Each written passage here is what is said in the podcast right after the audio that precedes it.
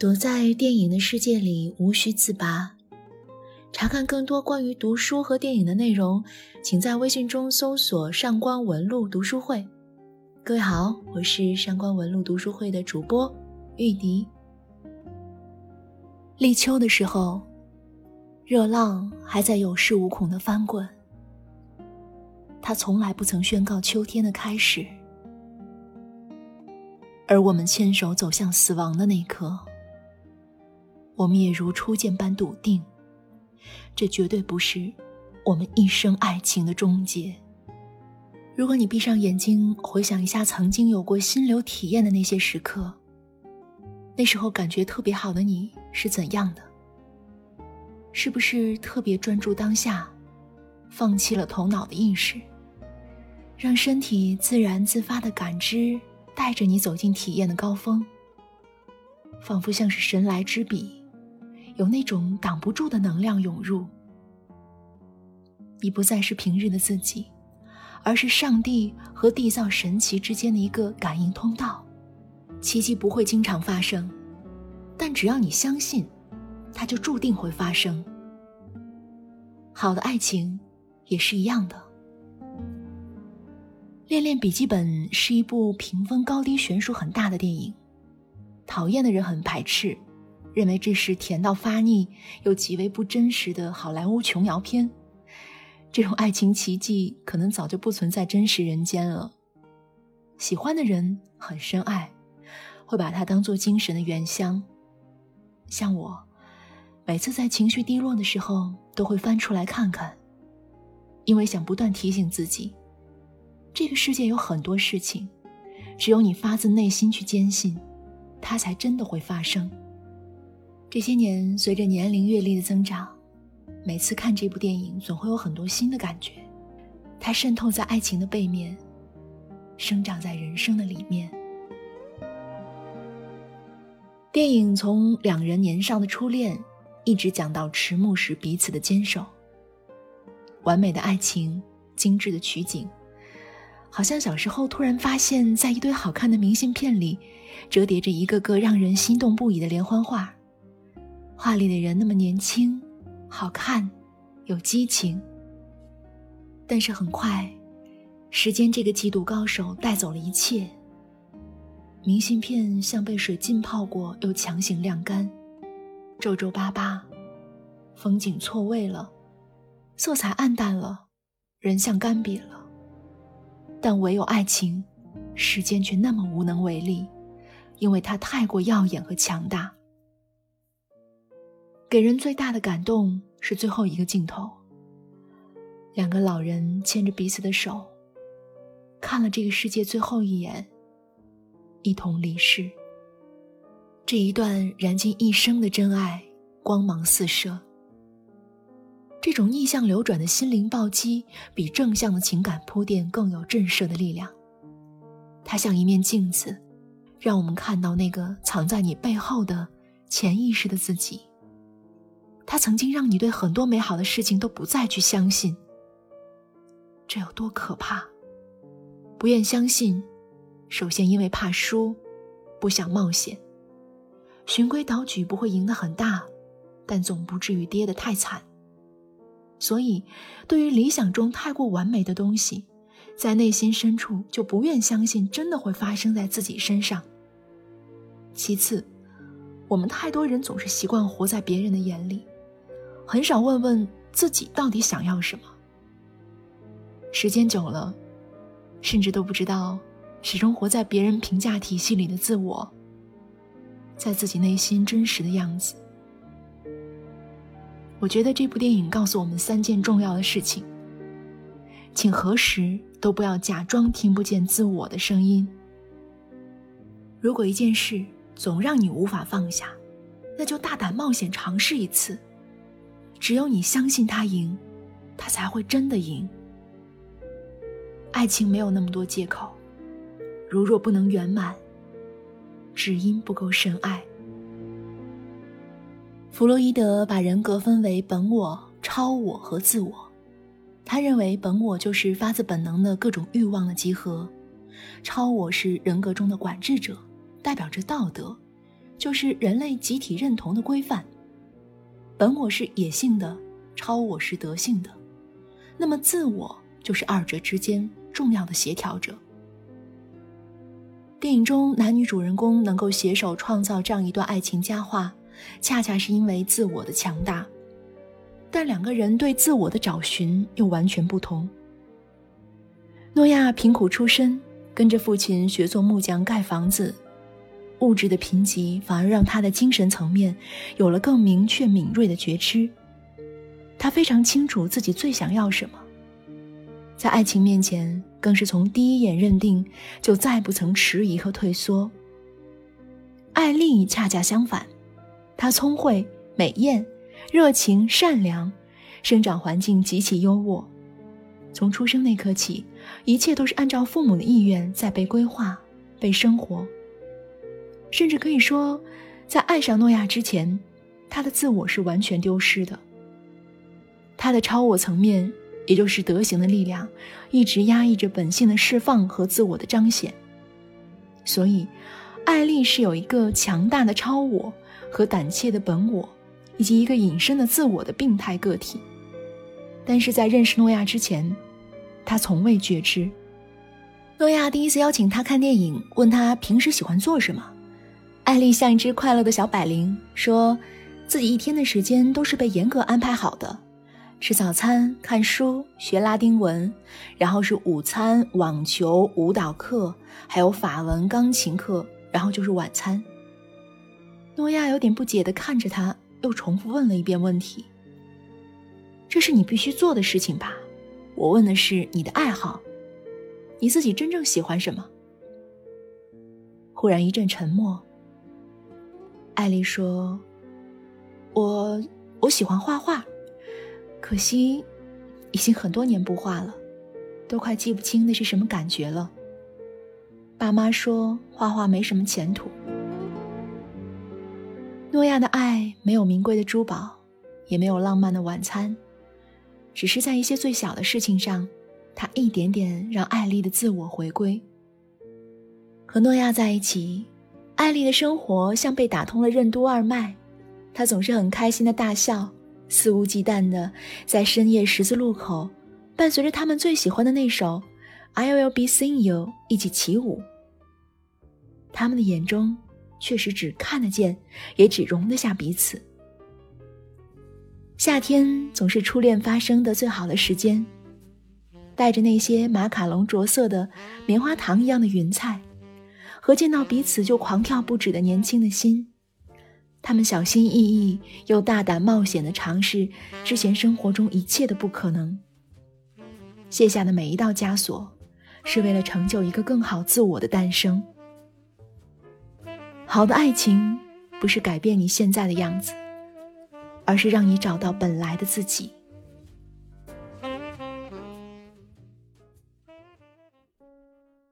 后来和所有的初恋一样，他们并没有一个很好的结局。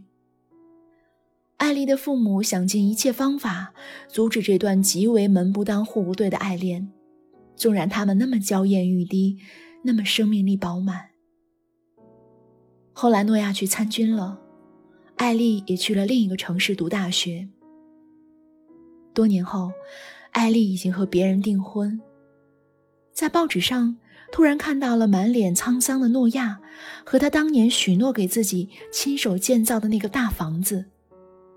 一切就是艾丽十几岁信口说出的样子：白色的屋顶和蓝色的百叶窗，有一个可以俯瞰湖面的房间。去自如舒逸的作画。房子的四周有大大的阳台，可以在黄昏的时候一起喝着酒，看着日落。艾丽穿着婚纱突然晕倒，这时候她的自我第二次觉醒。她发现，她只是自以为爱上的未婚夫，其实只是爱上了一个别人眼中的完美老公。他有钱有地位。帅气也幽默。可是，他知道心底对诺亚那份认定、那份爱，从未离开。他不顾一切跑到那座大房子，找到了诺亚，抑制了多年的思念倾泻而出。诺亚带着他去湖心划船、喂野鸭、淋雨。他们在阳台上看着微风拂过的湖面，调皮的给夕阳的腮红打上些许侧影。当艾丽还是纠结自己已经订婚，不知道该如何选择的时候，诺亚说了和当年一样的话。他说：“你不要总想别人希望你怎样，应该怎样，你就问问自己的内心，到底想要什么。”第二天，艾丽带着大大小小的行李，住进了诺亚为她量身打造的那座爱情宫殿。在这一刻，他的自我强大的战胜了超我的觊觎和本我的轻率。他真切的听到了自己内心的声音。事实证明，当你全心全意去完成一件事，达成某个心愿，全宇宙都会助你完成这件事的。爱情就好像每天开窗通风一样，是一种思想的对流。看起来是接纳别人。其实，也是释放自己。只是有些人搬家了，不再开同一扇窗户；有些人却一直在原地守着那扇窗，因为爱在那里。艾丽和诺亚非常幸福，一直到他们老了。艾丽患上了严重的老年痴呆。他对他的记忆最多只有短暂的五分钟。诺亚对他的爱意满满，不离不弃。这份爱其实是当年艾丽冒险买下的一份超值期货。她笃定自己一生的时间和幸福，嫁给这个当年什么都没有的穷小子。就因为这份勇气、信赖和不顾一切爱的决心，诺亚。也付出了自己一生的承诺和坚守。诺亚每天都给艾丽读日记，试图一遍遍还原他们从十几岁青涩恋爱，一直到儿孙满堂的迟暮之年，这一段荡气回肠又刻骨铭心的爱情。他为了照顾晚年患病的妻子，把亲自搭建的房子变成了养老院，寸步不离地守着年迈发福又神志不清的艾丽。儿女多次劝父亲回家团圆，可是诺亚总是说：“你妈妈在的地方，就是我的家。”有时候好几天反复念几遍日记，也不一定能让妻子清醒。不过艾丽总是非常喜欢这个故事，她迫不及待的想知道结局，她想知道故事里的自己后来怎样了呢？每当这个时候。诺亚总是强忍住眼泪，深情又痛苦的望着他，说：“最后，他们很幸福。”日记不知道反复念了多少遍，日记本也磨损破旧了。诺亚没有任何的抱怨和委屈，他只希望妻子如果有片刻的清醒，就随时可以在最爱的湖边，在这个窗口喝一杯红酒。一起看夕阳，看飞鸟。在诺亚眼中，时间在艾丽身上打了竞针，她从未变老，一直那么美。穿着她最爱的红裙子，在摇椅上淡淡的看着窗外。也许下一秒，她就会转头，呼唤着自己的名字，说：“知道故事写的就是我们。”然后可能又狠狠的再把我推开，惊恐又疯狂的喊叫着要赶走这个陌生人。但这也无妨。为了那未知的几分几秒的清醒，我也会守住这份记忆，因为这是我们的爱情。这个世界上从来不缺乏关注爱情的影片，但是对于老年人的爱情，我们的父母。甚至爷爷奶奶那辈人的爱情，却触碰的不多。再浓烈绚烂的春日清晨，都会变成萧瑟落寞的冬日黄昏。我们的这份漠视，会不会是因为心底的那份怕？因为爱那么新鲜炙热，它大多过不了时间这关。到那一天，自己不美了，皮肤松弛了，眼神暗淡了，腿脚蹒跚了。而我的爱人，你还会一如当初的那样看我、待我吗？我们一起走过的这一生，会不会是对彼此爱意的消耗？又或者，进入婚姻的时候，我还没有完全想明白，但是，当想全身而退的时候，早已不可能，所以就捆绑在一起，勉强度过了这一生。你的不快乐，我假装看不见；我的快乐，也和你无关。我有时候看着身边很多所谓自嘲搭伙过日子的人，就会想很多。爱情本来是极为纯粹的东西，但是走进婚姻的爱情，就好像是被公然偷换了概念，已经得到了世人无奈的默许。它被世俗稀释了，被规则扭曲了，被欲望利用了。我知道一代人有一代人对婚姻爱情不同的解读。但是爱的本质却从未变过，它就是情不知所起，一往而深的那种怦然心动，就是春风十里不如你的那种感同身受，就是小轩窗正梳妆，不思量，自难忘。千里孤坟，无处话凄凉的那份从一而终。但现在大多数的爱。都丢了本心，失了模样。不敢奢望朝朝暮暮的相守，那朝生暮死的蝴蝶，其实比人类更可羡一些吗？很多人现在都说不相信爱情。你把一堆玻璃球打磨雕琢的再精美，它也终不是水晶。你所谓的不相信，只是自己偷梁换柱。多少人结婚的时候？爱情只是众多选项之一，你也从来没有打算只要水晶啊。即便是这样也无可厚非，但就不要再本末倒置来抱怨结果。你曾经喂饱了欲望，丢掉了原则，偷换了水晶，难道还要让玻璃价值连城吗？其实，如若你自己不愿意，没有任何一个人可以强迫你做选择。你现在的人生。就是你自己当初选择的产物。当你看到那些手里还捧着水晶的人，请你一定要相信，他们是经过了不懈的努力、艰难的挣扎、痛苦的取舍，才保持住了这份不妥协，一直等到爱情最美的样子，在身边绽放。诺亚和艾丽，就是那个会得到水晶的人，因为他们这一生一直相信爱情。年轻的时候，我们总是认为爱情是美好的，因为年轻总会有很多选择和时间，可以厚积落叶听雨声，慢慢的展开信纸，追溯对你的思念。而黄卷青灯，美人迟暮，千古一折，没有人能躲得过衰老，赢得了时间。但我们的爱情还在，直到死亡，也无法把我们分开。